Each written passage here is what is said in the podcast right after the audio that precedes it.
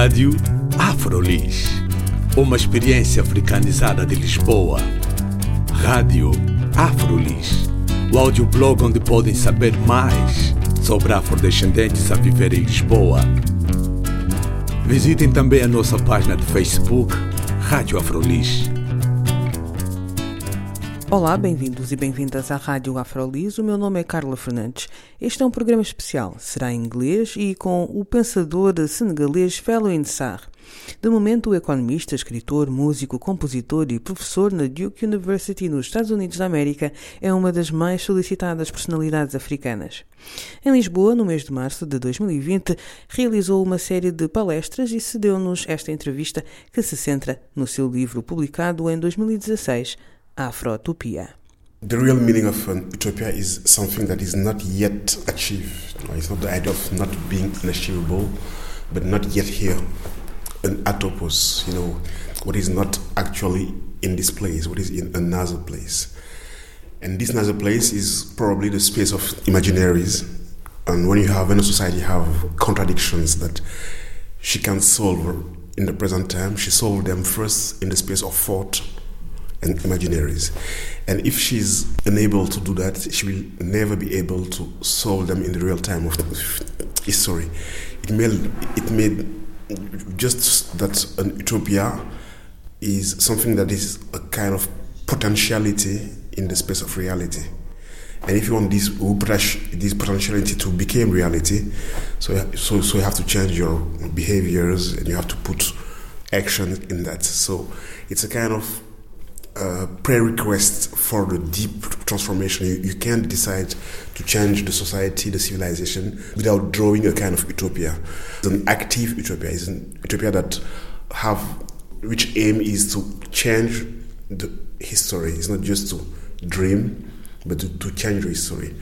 And one of the questions of the African society was that since the independence and before, African has been told how to organize their, their society on an economic point of view, they have to develop themselves based on the Western categories of development. They have to be, become modern nation states. They have to. There's a lot of civilizational injunctions that were proposed to African societies, and unfortunately, the head of state of the independence didn't deeply decide to reinvent themselves, to reinvent African spaces, and I think one of it's not all, but most of our difficulties and our challenge with today is our inability to decide where we want to go as societies, to draw which type of societies, which type of institutional arrangement to live together. What does it mean living together? What does it mean a well-being, a, a social or a collective well-being? Where is the place of our imaginaries, our representations, our where is the place of our culture in that you know in that big picture etc mm-hmm. etc et and so the main the main claim or the main idea is that africans have the responsibility to draw the metaphor of the future they want mm-hmm. they don't have to catch up follow replicate imitate if they want to change their the reality they have to draw it they, mm-hmm. they, you know they have to, to design it from an economical perspective, a philosophical, a cultural, a spiritual. They have to, you know, all the relation between the orders, economic orders, ecological orders, they have to think about it and say, these are the type of societies, civilization, communities, value we want to shape and mm-hmm. we want to produce. Some of the steps which are named here in your different chapters were really important for us for us to reflect on. For instance, uh, in your chapter to heal ourselves, to name ourselves, where you put the um, psychological level in the same level as the economical, the political, and the cultural level. I have the sensation that the psychological level normally is really set aside as like a main pillar of the um, social development.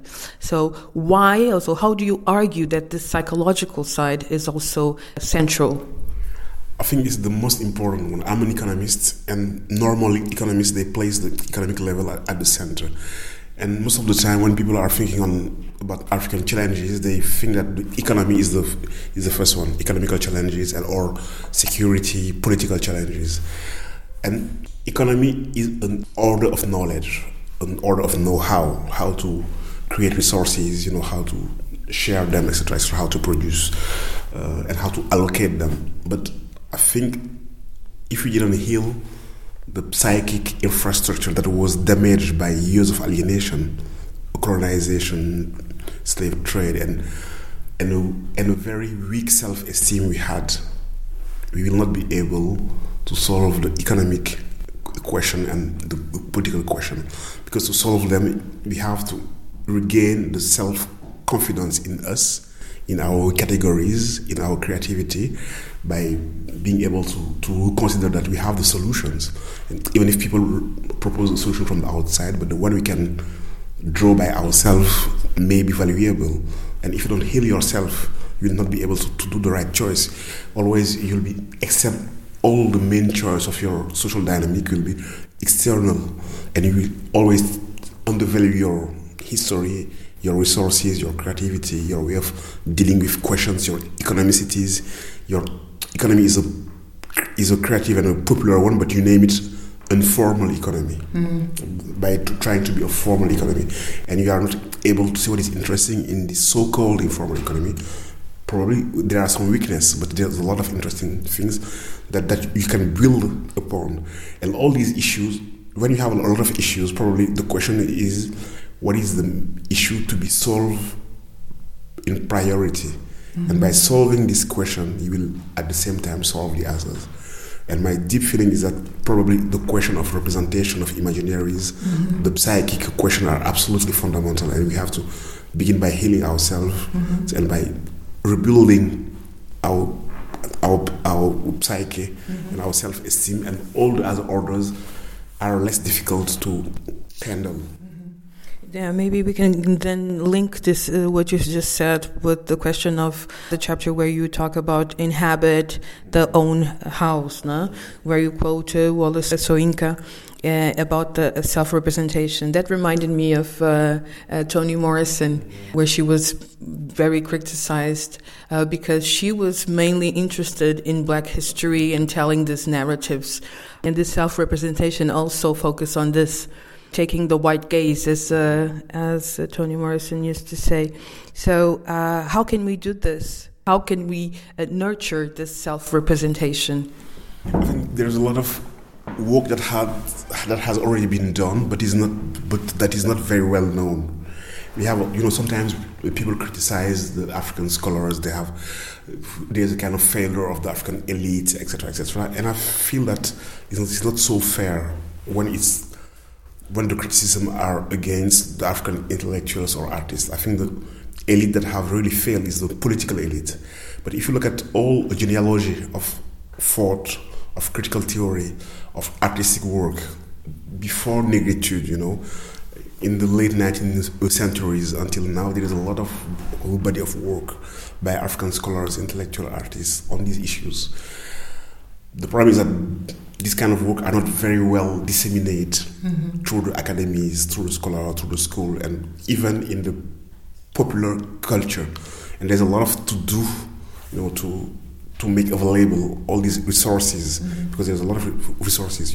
And I think there is probably a mission for the young scholar to show that they came from a long tradition, mm-hmm. you know, of continuity. Em- yes, a continuity of emancipatory work that had existed probably we are in a time where this kind of work is better heard and we have platforms etc etc and probably we, you know, we are in a more globalized and where information circulates more quickly mm-hmm. but but I think it's fair to say this body of work exists and we can find it mm-hmm. and we can find it probably the next step is to make it available for the young at the primary, secondary school, in the program, in the curricula, and also in the public spheres, in the arts spheres, etc., in movies, in documentaries, etc., etc. But I think the resources already exist. Mm-hmm. But is it uh, still called informal eco- economy? Is it also called uh, alternative, for instance, yes. alternative yes. knowledge, alternative? Yes, absolutely, it's called alternative knowledge or or uh, alternative epistemologies, and probably, probably there is a work to bring them in the dignity of knowledge as all the kind of knowledge, historical knowledge, not alternative history, because there is a there are power relation of domination, of symbolic domination of the knowledge that came from, from the Western sides. And we are in the middle of a big fight on decoloniality, decolonizing the knowledge, the epistemologies, the vision of world, the history. Mm-hmm. And if you look at the reaction in, for example, in France or in some European countries, there is a kind of they don't want you know these they don't want it you know they want the, their university to be a, a, single narrative a single type of vision of of the global history etc etc and you are in the middle of the fight but the sense i have is that they have already lost the fight mm-hmm. they have already lost it and it's a kind of historical movement we have to pluralize knowledge and and to open knowledge to a plurality of archives mm-hmm. african archives but also indian asian latin american and only European archive on which we base all our societies, these five last centuries, are narrowing mm-hmm. and they can't no longer respond to the diversity of challenge the human being have, mm-hmm. even if ecological challenge. The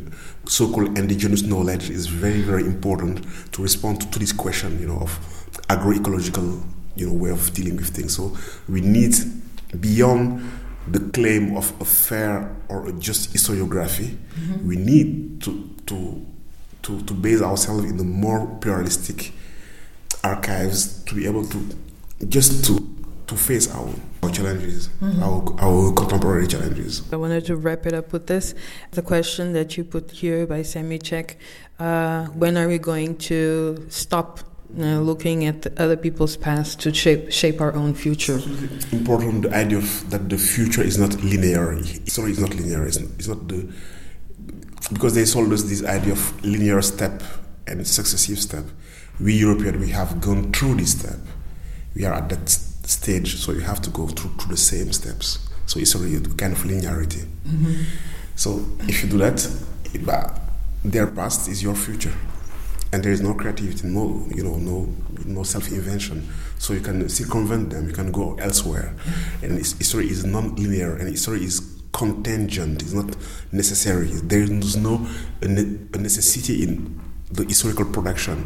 When something happens, it was a potentiality among other potentiality of history. Mm-hmm. History, if you look at history as a space of potentiality, you can look what we, we call a counterfactual history. What could have happened if that historical event did, didn't happen? So it gives you the all the the wideness and all the largest space of what can happen. Mm-hmm. So this idea of of catching up, of becoming as Western societies or being behind them is is is completely a, a false idea. And, and society invent themselves, they reinvent. Obviously, they they have exchanged they influence one another, but no human society is supposed to reproduce a socio-historical dynamics of another society. Mm-hmm. So, so what is the role of Africans or Africans in the continent and Africans in the diaspora to, to, to make this change happen? First is to probably to become again the, the subject of our history to become the one who, who draw the main dynamics of our stories, the main dynamic in all the, domains, firstly. And, and what I find interesting with the African and the Afro diasporic people is, is that all this space it can be a laboratory of global reinventions. We all know that the neoclassical neoliberal model is not sustainable. We know it. We know it it's a model that have a huge negative impact on environment. We are going through an important ecological crisis, so we know that we have to reinvent this model. And Africa is a space of opportunities. They have lands, they have youth, they have vitality, they have resources, and is the less industrialized space. So for me, it's an opportunity to do things differently. It's why the question of political sovereignty but intellectual uh, sovereignty is absolutely important. If you have the political uh, sovereignty, but you don't have intellectual sovereignty, it's the, idea, the, the, the other will come with their ideas and shape your reality.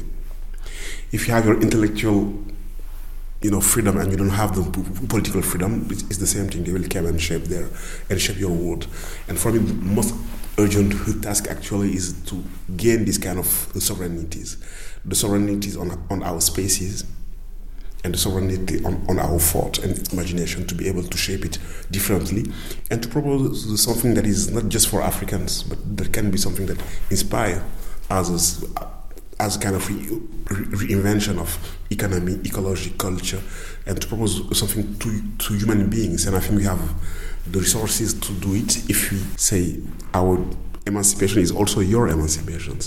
It's not just taking care of the family, he's taking care of the global family.